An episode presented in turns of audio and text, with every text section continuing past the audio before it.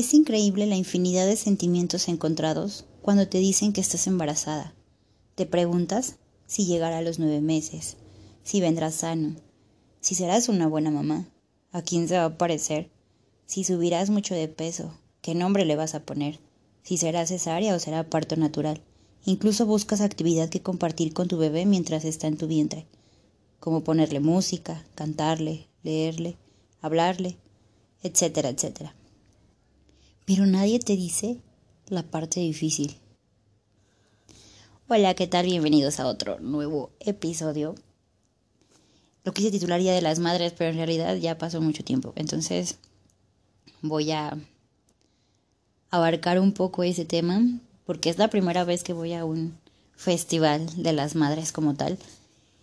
Y iba con una expectativa por lo que había sido anteriormente, no sé, en Navidad, en otras escuelas, bueno, en otra escuela. Entonces iba como con un poco temerosa de si querrá hacer las cosas, si tendrá alguna crisis. No sé, no, nunca había entendido esta parte de mi mamá de, de ir a los festivales de la escuela de la Sor Juana, ¿no? De cuando íbamos a... Porque fue donde pasamos mayor parte de nuestra vida, ¿no? Que decían, yo dejaba de trabajar para ir a ver a mis niños, para ver todo lo que hacían para las mamás y de verdad es algo bien bonito. O sea, ahora sí me sentí muy señora, sí soy señora, claro está, pero disfrutar el que te valga aplaudirle a tu hijo, o sea, qué bonito, independientemente de la condición de Javi, o sea, sí me sentí la mamá más feliz, más orgullosa, porque es algo que no sabes si va a suceder en algún momento, ¿no? Si va a bailar, si no sé, pero creo que va muy bien de acuerdo a su edad. El verlo convivir, integrarse, hasta en la foto del grupo, o sea, no, no, no, no, no. Para mí fue una cosa maravillosa. El hecho de que me acompañara mi mamá, digo, wow. Wow, o sea, fue un 10 de mayo muy completo. Pero mm, quiero, mm, pero, ¿cómo se podría decir? Quiero también recalcar esa parte que nadie te dice antes, después y durante estas etapas, no sé, del embarazo, por ejemplo. Nadie te dice que no vas a poder dormir boca abajo en un muy buen rato. que posiblemente algunos ah, síntomas te den al final del embarazo que posiblemente corras muchos riesgos, que no vas a poder hacer muchas cosas, comer muchas cosas, que porque el niño puede nacer con granitos, que no sé qué, por el picante, si comes mucho chile. Este, ¿qué más? Que se te puede dificultar el parto, o sea, muchas cosas que no te dicen para que tú tomes tus medidas. Digo, a mí me lo decía mi mamá y la verdad es que la ignoré. Dije, no tiene por qué ser igual su caso que el mío, ¿no? Entonces yo no me cuidé, tuve anemia, mis síntomas me dieron al final, o sea, sí fue un embarazo un poco riesgoso, de vomitar me dieron derrames en los ojos, o sea, muchas cosas que digo, ¿por qué no me dejé consentir? ¿Por qué no disfruté esa etapa? Digo, está de más el hubiera, el por qué eso y por qué qué, o sea, bueno, ya soy un ser más consciente, pero dije, a lo mejor le hubiera hecho menos daño a mi niño. Y pues ahora quiero ser la supermamá, disfrutar toda su etapa y la verdad es que lo estoy haciendo, ha sido Em, entre fácil, entre difícil, entre todo un sube y baja, ¿no? Pero la verdad es que no, no, no hay, no hay cosa más bonita porque te enseñan a sacar la casta. O sea, de verdad, aquí no existe un no puedo, un no quiero, o sea, ahí está el paquete y hay que sacarlo adelante. Todos, yo creo que en la infancia, hasta vi un meme hace poquito, que dice, ay, tú con tus traumas de la infancia cuando se te dio todo, ¿no? A lo mejor esa parte no es de que le tengas que dar todo al hijo. Hablo en cuestiones materiales. Hablo, enséñale a trabajar, enséñale valor, enséñale a respetar, enséñale a ser leal, responsable, confiable, no sé, enséñale muchas cosas, porque eso es lo que eso es lo que va a ser una buena persona y siento que menos trauma, obviamente rodeado de amor, pero con límites, ¿no? Estaba leyendo, bueno, también tenía un libro de creciendo o aprendiendo con nuestros hijos, no me acuerdo bien el título, pero mencionaba mucho esta parte, dice, no podemos ser amigos de nuestros hijos hasta después de los 20. Antes tienen que verte como una autoridad, no con miedo, sino con autoridad de que tú eres el que pone límites y reglas. Entonces yo con Javi, independientemente de su condición, estoy haciendo esto. Y la verdad me siento súper feliz porque es un niño súper amigable, súper cariñoso, no me miente. O sea, yo me acuerdo, digo, papá, es que para tomarme una medicina tan grande y, y que sabe tan amarga, yo hubiera mentido, la hubiera tirado a la basura, ¿no? Ah, no, mi hijo me, se la toma enfrente de mí y me enseña de, mira mamá, ya. O sea, y no es necesario, antes le daba un dulce después de la medicina, ahorita ya no es necesario el sol solito, hasta solito pide la medicina. Digo, wow, no manches, o sea, me saqué la lotería de no tener que batallarle con, con esa parte de, de las mentiras, de la medicina, incluso el jarabe, o sea, me hace cara, pero lo hace. Entonces digo, no, no, no, qué afortunada soy. Y luego Tampoco te dicen cuando ya nace el bebé que no vas a dormir, que te, se te van a agrietar los pezones o hasta sangrar de cuando estás amamantando, de que ya no te sientes bonita, porque bueno, en mi caso fue una cesárea y tuve yo creo que depresión postparto por el físico, porque antes de Javi, pues yo sí, la verdad, siento que tenía buen cuerpo, sí, no voy a negarlo. Pero después de Javi me sucedió todo eso de y posparto. O sea, no es que me queje, pero nadie te dice, cuídate para que no le batalles por eso, procura no estresarte. Eh, y más porque la verdad, algunos maridos eh, sienten celos de sus hijos. Y es lo que hablaba justamente con un amigo. Dice, yo no sé cuándo llega esa etapa de tener a mis hijos. Si yo no entiendo muchos por qué se ponen celosos de sus hijos, yo la verdad sería el más afortunado del mundo, llegaría y y lo primero que saludaría sería él, no porque la mamá no importe, pero, o sea, me desviviría, ¿no? Y sería el más grandioso de tener una mujer que, que me chiquea y chica al niño y que me dio a una mitad de mí, ¿no?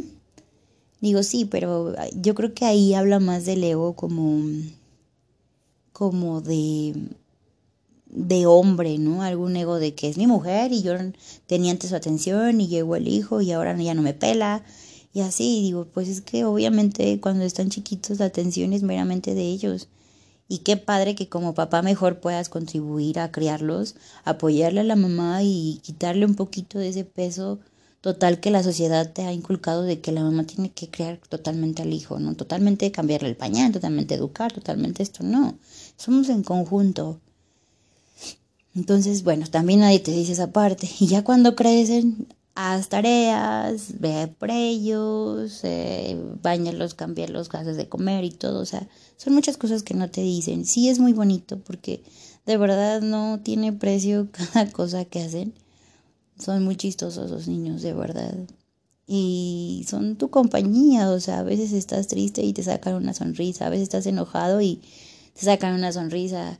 Apenas a Javi le sacaron la muela el viernes y a las 4 de la tarde ya estaba como si nada en los columpios diciendo yupi. O sea, entonces son cosas de la maternidad que también dices, no sé en dónde carajos me metí, pero de esto de verdad no puedo quejarme, no puedo renegar porque me está enseñando. Yo creo que Javi me enseña más a mí que yo a él. Eso sí es totalmente cierto, de verdad entre las emociones, entre, entre decir simplemente el no quiero, o sea, ¿y por qué me van a obligar a hacer algo que no quiero? O sea, de verdad a veces vamos como robotcitos y Javier necesita que yo le diga por qué tiene que hacer las cosas. Si yo puedo seguir como robot y todo haciendo porque la norma te dice que lo hagas, pero en realidad él quisiera saber un por qué lo tiene que hacer. Si yo lo hago, pero necesito saber un por qué. Entonces todo tiene sentido de su condición y creo que creo que soy muy afortunada porque me cambió la vida de totalmente todos los hábitos, o sea, desde alimentación, desde horas de dormir, de las, del contenido que veo incluso en la tele. Tengo que esperar que él se duerma para poder ver una película para que no diga groserías, ¿no? O sea, o tiene que ser de niños y aún así tengo que ver qué contenido. Y no solamente con Javi, porque los niños son esponjitas. Nosotros se supone que como adultos tenemos un criterio o la capacidad de distinguir lo que está bien y lo que está mal. Y los niños, pues dependiendo de cómo tú se lo digas, pero realmente sí son espejo de lo que hay en casa. Yo de repente se me sale alguna grosería y Javi ya me dice, oye mamá, eso no se dice. Y ya de repente lo está diciendo y le digo, no, mamá lo dice porque es un ser adulto, pero o sea, va a decir, ¿por qué tú sí, yo no, no? Le estoy explicando el por qué, pero aún así tampoco lo debo de decir.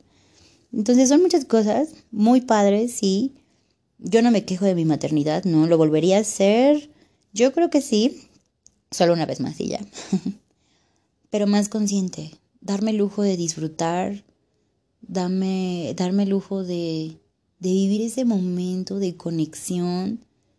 O sea, porque de verdad el hecho de poder dar vida a otro ser, un pedacito de ti, tus hijos siempre van a ser tus hijos, la pareja de ser, deja de ser la pareja, pero tus hijos siempre serán tuyos. Dicen que son prestados, pero al final siempre va a haber ese vínculo. Podrán irse como tú quieras, podrán irse, se casarán o, a otro país y todo, pero siempre será ese vínculo que se hace desde que son niños.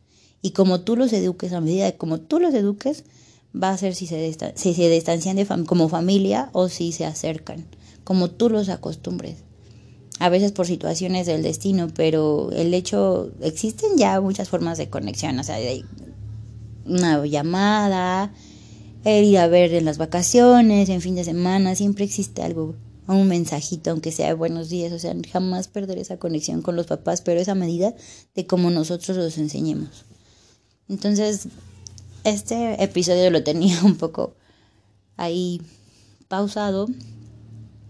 De hecho, era otro texto, era otras circunstancias, pero como ya pasó mucho tiempo, ya casi termina mayo, tenía que, tenía que decirlo. La verdad me siento muy, muy feliz, muy afortunada por todo lo que sucedió este mes, con sus altas, con sus bajas la forma en la que he visto muchas cosas en mi vida ahora, también me siento muy orgullosa de mí.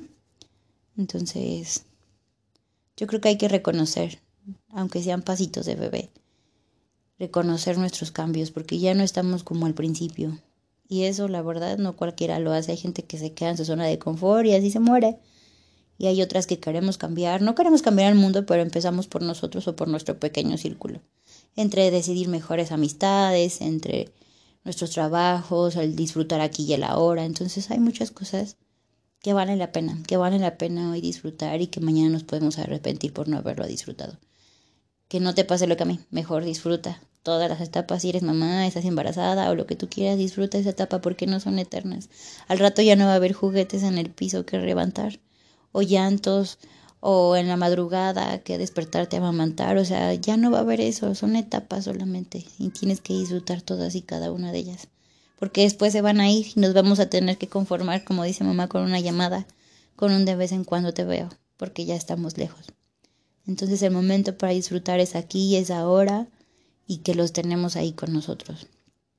O que las tenemos, porque es Día de las Madres, ¿verdad? Que las tenemos ahí con nosotros, porque de verdad aunque no te lleves bien con ellas, pues son pilares para que tú estuvieras aquí mejor. Perdona, perdónate, suelta si no está contigo, si por alguna circunstancia salieron mal, pero hoy es momento para estar bien, porque mañana ya no, de verdad ya va a ser tarde. Entonces, gracias por ser, por estar y nos escuchamos pronto. Bye bye.